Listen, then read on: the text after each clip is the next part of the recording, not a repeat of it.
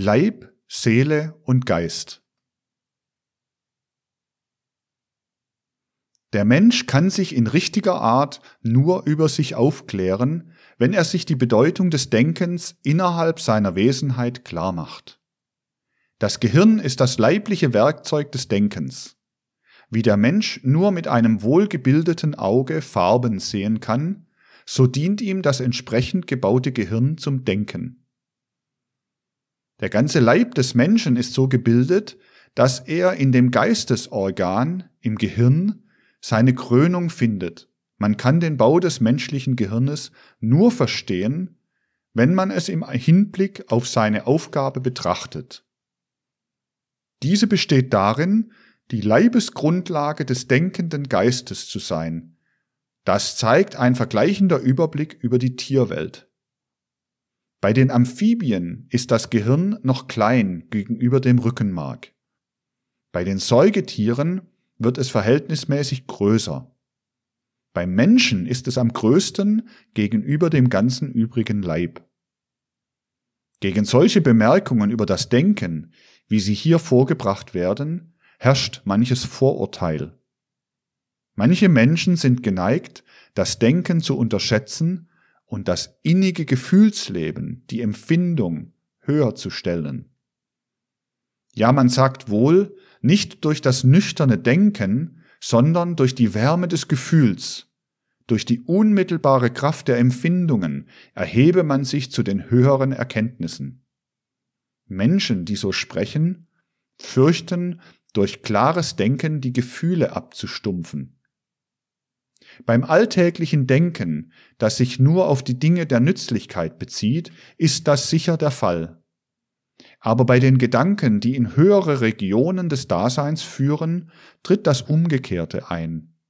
Es gibt kein Gefühl und keinen Enthusiasmus, die sich mit den Empfindungen an Wärme, Schönheit und Gehobenheit vergleichen lassen, welche angefacht werden durch die reinen, kristallklaren Gedanken, die sich auf höhere Welten beziehen.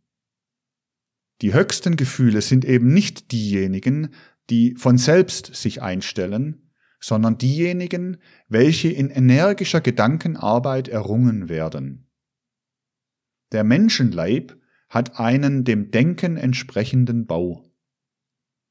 Dieselben Stoffe und Kräfte, die auch im Mineralreich vorhanden sind, finden sich im menschlichen Leib so gefügt, dass sich durch diese Zusammenfügung das Denken offenbaren kann. Dieser mineralische, in Gemäßheit seiner Aufgabe gebildete Bau soll für die folgende Betrachtung der physische Körper des Menschen heißen. Der auf das Gehirn als seinen Mittelpunkt hingeordnete mineralische Bau entsteht durch Fortpflanzung und erhält seine ausgebildete Gestalt durch Wachstum. Fortpflanzung und Wachstum hat der Mensch mit den Pflanzen und Tieren gemein. Durch Fortpflanzung und Wachstum unterscheidet sich das Lebendige von dem leblosen Mineral. Lebendiges entsteht aus Lebendigem durch den Keim. Der Nachkomme schließt sich an den Vorfahren in der Reihe des Lebendigen. Die Kräfte, durch die ein Mineral entsteht, sind auf die Stoffe selbst gerichtet, die es zusammensetzen. Ein Bergkristall bildet sich durch die dem Silizium und dem Sauerstoff innewohnenden Kräfte, die in ihm vereinigt sind. Die Kräfte, die einen Eichbaum gestalten, müssen wir auf dem Umwege durch den Keim in Mutter- und Vaterpflanze suchen. Und die Form der Eiche erhält sich bei der Fortpflanzung von den Vorfahren zu den Nachkommen. Es gibt innere, dem Lebenden angeborene Bedingungen. Es war eine rohe Naturanschauung, die glaubte, dass niedere Tiere, selbst Fische, aus Schlamm sich bilden können. Die Form des Lebenden pflanzt sich durch Vererbung fort. Wie ein lebendes Wesen sich entwickelt, hängt davon ab, aus welchem Vater- oder Mutterwesen es entstanden ist, oder mit anderen Worten, welcher Art es angehört. Die Stoffe, aus denen es sich zusammensetzt, wechseln fortwährend. Die Art bleibt während des Lebens bestehen und vererbt sich auf die Nachkommen. Die Art ist damit dasjenige, was die Zusammenfügung der Stoffe bestimmt. Diese artbildende Kraft soll Lebenskraft genannt werden. Wie sich die mineralischen Kräfte in den Kristallen ausdrücken, so die bildende Lebenskraft in den Arten oder Formen des pflanzlichen und tierischen Lebens. Die mineralischen Kräfte nimmt der Mensch durch die leiblichen Sinne wahr. Und er kann nur dasjenige wahrnehmen, wofür er solche Sinne hat. Ohne das Auge gibt es kein Licht, ohne das Ohr keine Schallwahrnehmung. Die niedersten Organismen haben von den bei den Menschen vorhandenen Sinnen nur eine Art Tastsinn. Für sie sind in der Art der menschlichen Wahrnehmung nur diejenigen mineralischen Kräfte vorhanden, die sich dem Tastsinn zu erkennen geben. In dem Maße, in dem bei den höheren Tieren die anderen Sinne entwickelt sind, ist für sie die Umwelt, die auch der Mensch wahrnimmt, reicher, mannigfaltiger. Es hängt also von den Organen eines Wesens ab, ob das, was in der Außenwelt vorhanden ist, auch für das Wesen selbst als Wahrnehmung, als Empfindung vorhanden ist. Was in der Luft als eine gewisse Bewegung vorhanden ist, wird im Menschen zur Schallempfindung. Die Äußerungen der Lebenskraft nimmt der Mensch durch die gewöhnlichen Sinne nicht wahr. Er sieht die Farben der Pflanze, er riecht ihren Duft. Die Lebenskraft bleibt dieser Beobachtung verborgen. Aber so wenig der Blindgeborene mit Recht die Farben ableugnet, so wenig dürfen die gewöhnlichen Sinne die Lebenskraft ableugnen. Die Farben sind für den Blindgeborenen da, sobald er operiert worden ist. Ebenso sind für den Menschen die mannigfaltigen, durch die Lebenskraft geschaffenen Arten der Pflanzen und Tiere, nicht bloß die Individuen, auch als Wahrnehmung vorhanden, wenn sich ihm das Organ dafür erschließt. Eine ganz neue Welt geht dem Menschen durch die Erschließung dieses Organs auf. Er nimmt nun nicht mehr bloß die Farben, Gerüche und so weiter der Lebewesen, sondern das Leben dieser Lebewesen selbst wahr. In jeder Pflanze, in jedem Tier empfindet er außer der physischen Gestalt noch die lebenerfüllte Geistgestalt. Um einen Ausdruck dafür zu haben, sei diese Geistgestalt der Ätherleib oder Lebensleib genannt. Für den Erforscher des geistigen Lebens stellt sich diese Sache in der folgenden Art dar. Ihm ist der Ätherleib nicht etwa bloß ein Ergebnis der Stoffe und Kräfte des physischen Leibes, sondern eine selbstständige, wirkliche Wesenheit, welche die genannten physischen Stoffe und Kräfte erst zum Leben aufruft. Im Sinne der Geisteswissenschaft spricht man wenn man sagt, ein bloßer physischer Körper hat seine Gestalt, zum Beispiel ein Kristall durch die dem Leblosen innewohnenden physischen Gestaltungskräfte. Ein lebendiger Körper hat seine Form nicht durch diese Kräfte, denn in dem Augenblicke, wo das Leben aus ihm gewichen ist und er nur den physischen Kräften überlassen ist, zerfällt er. Der Lebensleib ist eine Wesenheit, durch welche in jedem Augenblicke während des Lebens der physische Leib vor dem Zerfalle bewahrt wird. Um diesen Lebensleib zu sehen, ihn an einem anderen Wesen wahrzunehmen, braucht man eben das erweckte geistige Auge. Ohne dieses kann man aus logischen Gründen seine Existenz annehmen. Schauen kann man ihn aber mit dem geistigen Auge wie man die Farbe mit dem physischen Auge schaut. Man sollte sich an dem Ausdruck Ätherleib nicht stoßen. Äther bezeichnet hier etwas anderes als den hypothetischen Äther der Physik.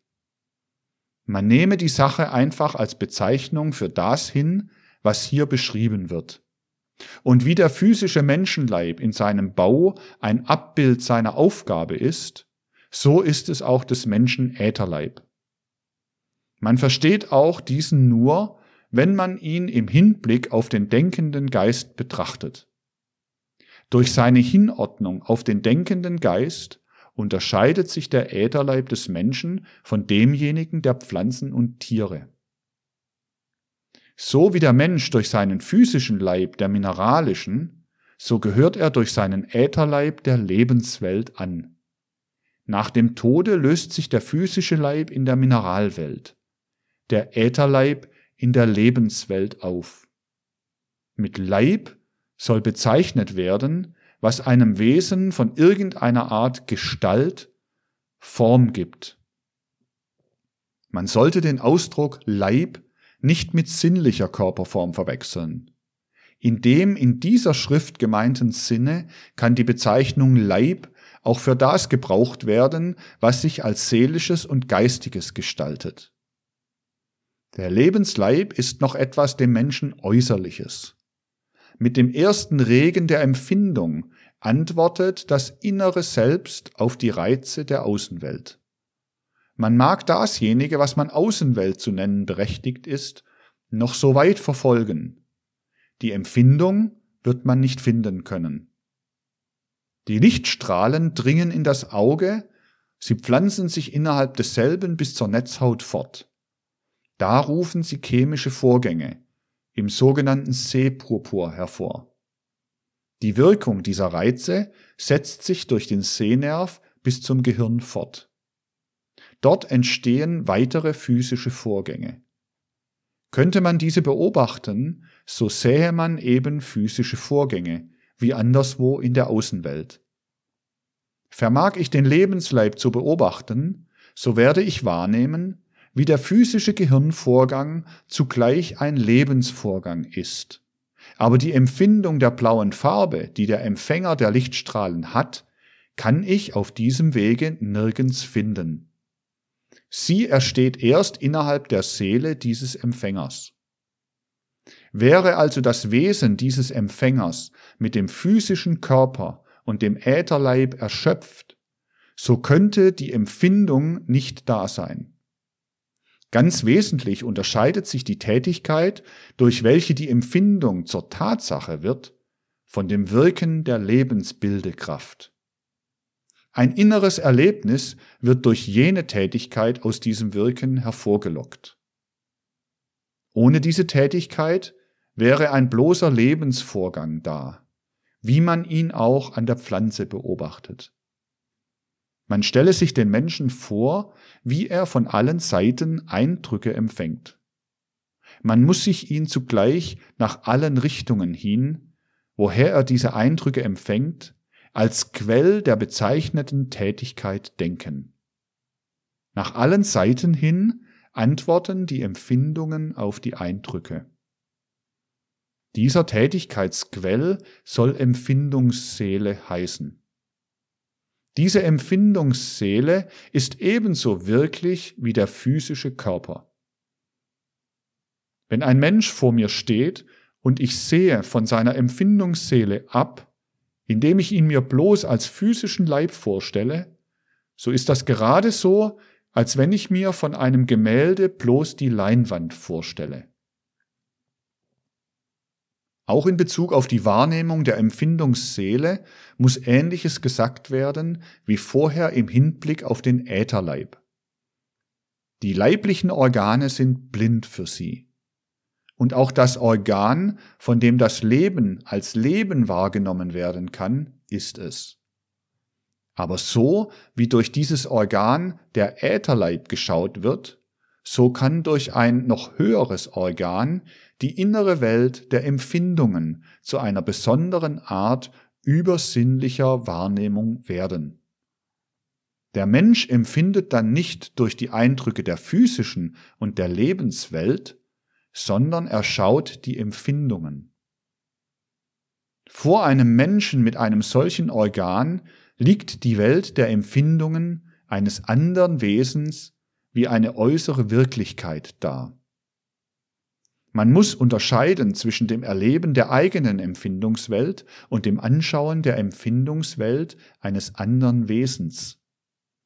In seine eigene Empfindungswelt hineinschauen kann natürlich jeder Mensch. Die Empfindungswelt eines anderen Wesens schauen kann nur der Seher mit dem geöffneten geistigen Auge. Ohne Seher zu sein, kennt der Mensch die Empfindungswelt nur als innere, nur als die eigenen verborgenen Erlebnisse seiner Seele. Mit dem geöffneten geistigen Auge leuchtet vor dem äußeren geistigen Anblicke auf, was sonst nur im Innern des anderen Wesens lebt.